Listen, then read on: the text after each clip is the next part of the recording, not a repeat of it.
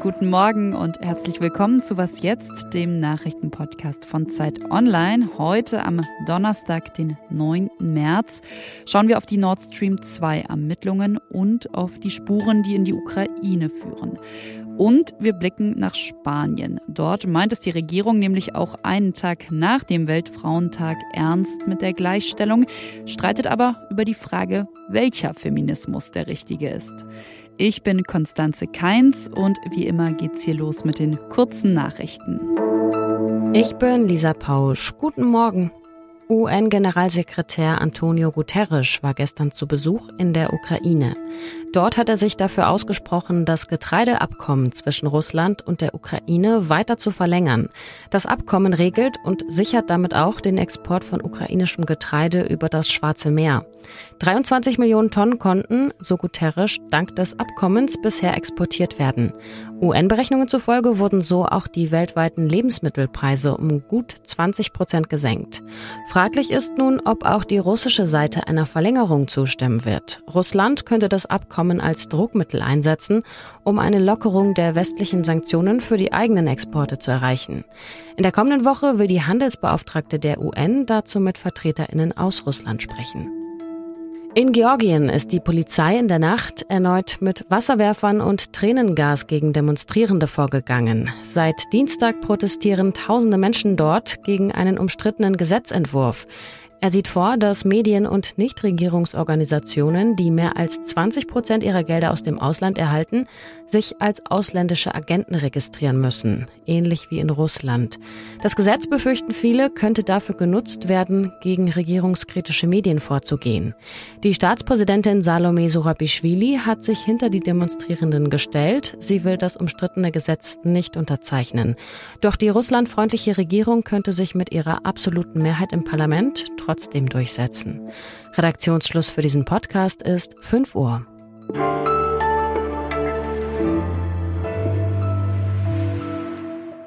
Vor ein paar Tagen, da hat mein Kollege Ole Pflüger an dieser Stelle über eine Aufklärungsmission von Greenpeace gesprochen. Es ging um den Anschlag auf die Nord Stream Pipelines 1 und 2 und das Gespräch endete so ungefähr mit den Worten, naja, mal schauen, ob man überhaupt jemals rausfindet, wer hinter diesen Sabotageakt steckt.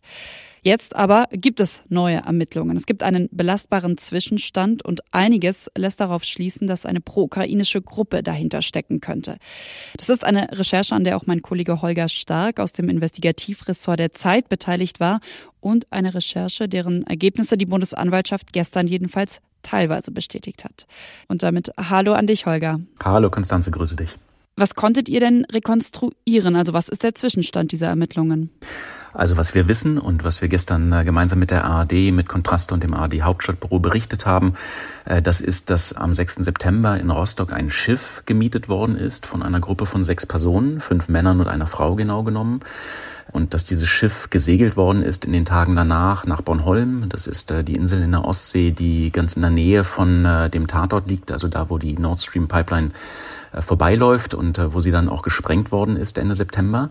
Man weiß, dass dieses Schiff eine Beteiligung an diesem Attentat hatte, insofern, weil auf dem Küchentisch in der Kajüte des Schiffes Spuren des Sprengstoffes gefunden worden sind später, ähm, den die Attentäter offensichtlich benutzt haben. Das Schiff ist vom Bundeskriminalamt und dem, der Generalbundesanwaltschaft Ende Januar, vom 18. bis zum 20. Januar durchsucht worden. Dabei sind diese Spuren festgestellt worden und ähm, von da ausgehend haben sich die Ermittler dann weitergehangelt. Äh, Sie wissen mittlerweile, dass die Pässe, die genutzt worden sind, um diese Schiffe anzumieten, Totalfälschungen waren, äh, also offensichtlich Profis am Werk. Das gleiche gilt auch für die Tauchgänge, die in einer Tiefe von bis zu 80 Metern stattgefunden haben. Das gleiche gilt für den Sprengstoff. Also offensichtlich war hier ein Kommando am Werk, was extrem professionell agiert hat. Mhm. Jetzt hast du Pässe angesprochen. Was sind denn die Indizien? Was deutet Richtung Ukraine? Na, die Pässe sind nicht unbedingt ukrainische Pässe in ihrer Fälschung, sondern äh, wir wissen nur, dass sie aus Osteuropa stammen. Aber was wir wissen, was klar in die Richtung Ukraine zeigt, oder jedenfalls äh, in Beteiligung äh, von Leuten, die Kontakte in die Ukraine haben, ist äh, eine polnische Firma, die hinter diesem Charter stand, also die dieses Boot mit angemietet hat und die von zwei Ukrainern geleitet wird. Ähm, es gibt darüber hinaus ähm, schon aus den frühen Tagen nach der Explosion von Nord Stream äh, einen Geheimdiensthinweis, der von einem ukrainischen Kommando spricht, was aktiv gewesen ist. Aber das heißt nicht notwendigerweise, dass das auch äh, automatisch von der ukrainischen Regierung in Auftrag gegeben worden ist, sondern es ist erstmal nur ein Hinweis darauf, dass es Leute aus der Ukraine sind, die damit offensichtlich zu tun haben. Und aus der Ukraine, vom ukrainischen Verteidigungsminister, hieß es ja gestern auch ganz klar, wir stehen nicht hinter dieser Tat. Und sein deutscher Amtskollege Boris Pistorius hat gestern auch davor gewarnt, voreilige Schlüsse zu ziehen. Und wir müssen ja deutlich unterscheiden, ob es eine ukrainische Gruppe war, also im ukrainischen Auftrag gewesen sein könnte, oder eine pro-ukrainische ohne Wissen der Regierung und meinte dann noch, es könne sich ja auch um eine False Flag Aktion handeln. Was weißt du dazu? Davon geht man aus, wenn es der Versuch ist, so zu tun, als ob man ein anderes Land oder eine andere Tätergruppe sei, also als auch in dem Fall der Ukraine, das ähm, in die Schuhe geschieben werden äh, soll. Das ist nach wie vor nicht ausgeschlossen. Es ist auch denkbar, dass es ähm, eine Geschichte ist, äh, ein Anschlag, der von Teilen von Leuten aus der Ukraine ähm, ausgeführt worden ist, ohne dass es dafür einen offiziellen Auftrag der Regierung gegeben hat. Das sind Theorien, die die Ermittler nach wie vor verfolgen. Es gibt allerdings bislang wenig Indizien dafür, dass ähm, eine solche False Flag Operation geplant gewesen ist. Es ist äh, vor allem, glaube ich, die große politische Sorge, was es auslöst, äh, wenn die Spuren in die Ukraine sich verdichten sollten. Wie geht's denn jetzt weiter? Letzte Frage mit den Ermittlungen. Die Ermittler sind noch nicht am Ende. Sie äh, versuchen noch äh, zu identifizieren, welche Personen genau hinter diesen gefälschten Pässen stehen. Also mindestens diese sechs, die da äh, auf diese Yacht in Rostock gestiegen sind. Zu denen gibt es Personenbeschreibungen von Augenzeugen. Dann gibt es eben diese Schiffsbewegung. Es gibt diese Firma in Polen mit den Ukrainern, die dahinter stehen und weitere Verbindungen.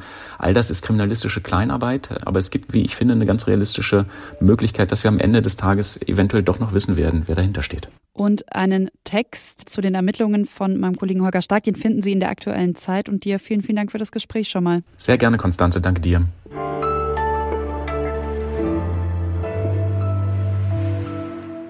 Und sonst so? Vor mehr als 100 Jahren wurden die Toblerone-Riegel in Bern erfunden. Ja, ein echtes Schweizer Produkt sozusagen und seit über 50 Jahren thront auf der gelben dreieckigen Packung deshalb auch das Matterhorn.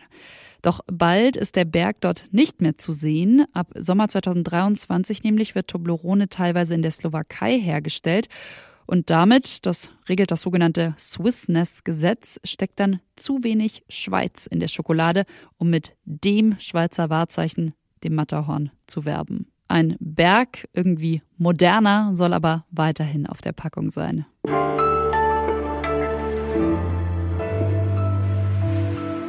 Gestern wurden jetzt also einen Tag lang die Frauen gefeiert. In Spanien hingegen, also überspitzt gesagt, meint es die Regierung wirklich ernst mit der Gleichstellung. Gerade hat sie einen Gesetzesentwurf für eine Frauenquote bei allen wichtigen Posten in Politik und Wirtschaft verabschiedet. Wahllisten sollen bald nach dem Reißverschlussprinzip aufgestellt werden, also es soll immer auf einen Mann eine Frau folgen. Und bei vielen börsennotierten Unternehmen sollen in einem Jahr mindestens 40 Prozent Frauen im Aufsichtsrat sitzen. Ja, Spanien will damit als erstes Land Europas eine EU-Richtlinie umsetzen, mit der eben eine ausgewogenere Vertretung von Frauen und Männern gefördert werden soll. Aber die Zeitautorin Julia Macher sagt, dass hinter diesem Vorstoß auch ziemlich viel politisches Kalkül steckt. Und damit Hallo nach Barcelona. Hallo Julia. Hallo. Wie bewertest du diese geplante Quotenregel? Also ist Spanien hier wirklich Vorreiter oder ist es eher so ein, äh, ja, so ein übrig gebliebener, pflichtschuldiger Blumenstrauß, der vom Weltfrauentag noch rumsteht? Tatsächlich gab es auf der Pressekonferenz am Dienstag da nur sehr dürre Informationen dazu. Es wurde zum Beispiel überhaupt nicht gesagt, wie diese Quote durchgesetzt werden soll. Was natürlich dann auch so den Verdacht erhärtet, dass es ja eher so eine, so eine Rauchschwadenankündigung ist, ist das Datum, ähm, nämlich der Vorabend äh, des Weltfrauentages. Und da ja, liegt der Verdacht nahe, dass es halt auch darum geht, bei dem Gesetzesentwurf Querelen in der Linkskoalition zu übertönen, die gerade heftig äh, hochkochen, beziehungsweise dass es vielleicht für die Sozialisten, die federführend hinter diesem Entwurf äh, stehen, darum geht, die Deutungshoheit über den Feminismus zurückzugewinnen. Das klingt jetzt so, als gäbe es in der Koalition zwei Auffassungen von Feminismus. Naja, also ich glaube, erstmal ist es so grundsätzlich so, dass so der Feminismus in Spanien wie in vielen anderen Ländern äh, gespalten ist. Also auf der einen Seite gibt es ja so einen klassischen Feminismus mit Themen, Themen wie Gleichstellung und Chancengleichheit.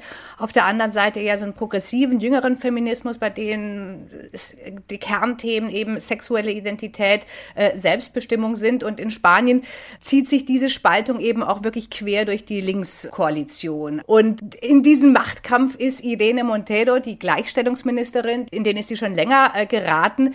Das hat zum einen eben mit einem prinzipiellen Machtkampf in der Koalition zu tun, aber eben auch mit ihrer Person beziehungsweise mit Gesetzen, die sie federführend auf den Weg gebracht hat. Mhm. Zeigt sich ja auch daran, dass es in Madrid gestern zwei Demos zum Weltfrauentag gab. Also auf einer wurde die Gleichstellungsministerin gefeiert, auf der anderen ihr Rücktritt gefordert. Um welche Gesetze, du hast es gerade angesprochen, um welche Gesetze geht es da? Da geht es im Wesentlichen um zwei Gesetze, die federführend von Irene Montero initiiert wurden. Zum einen das Gesetz zur Transsexualität und es geht um das sogenannte Ja ist Ja-Gesetz. Denn das hatte ziemlich unliebsame Nebenwirkungen und es ist ein bisschen verzwickt. Durch diese Ummodelung des Sexualstrafrechts wurden aber auch einige Delikte geringer bestraft und darauf berufen sich jetzt bereits verurteilte Täter. Sie verlangen eine Revision der Urteile. Mehr als 700 200 Strafen wurden schon heruntergesetzt, über 70 Gewalttäter aus der Haft entlassen. Und es ist natürlich ein ziemliches Debakel. Danke, Julia, und viele Grüße nach Spanien. Schönen Gruß aus Barcelona. Ciao. Das war's von Was jetzt an diesem Donnerstagmorgen und von mir Konstanze Keins. Sie können uns wie immer gerne schreiben an wasjetzt.zeit.de. Ich sage bis später, falls Sie vorhaben, das Update am Nachmittag zu hören. Oder bis bald. Tschüss.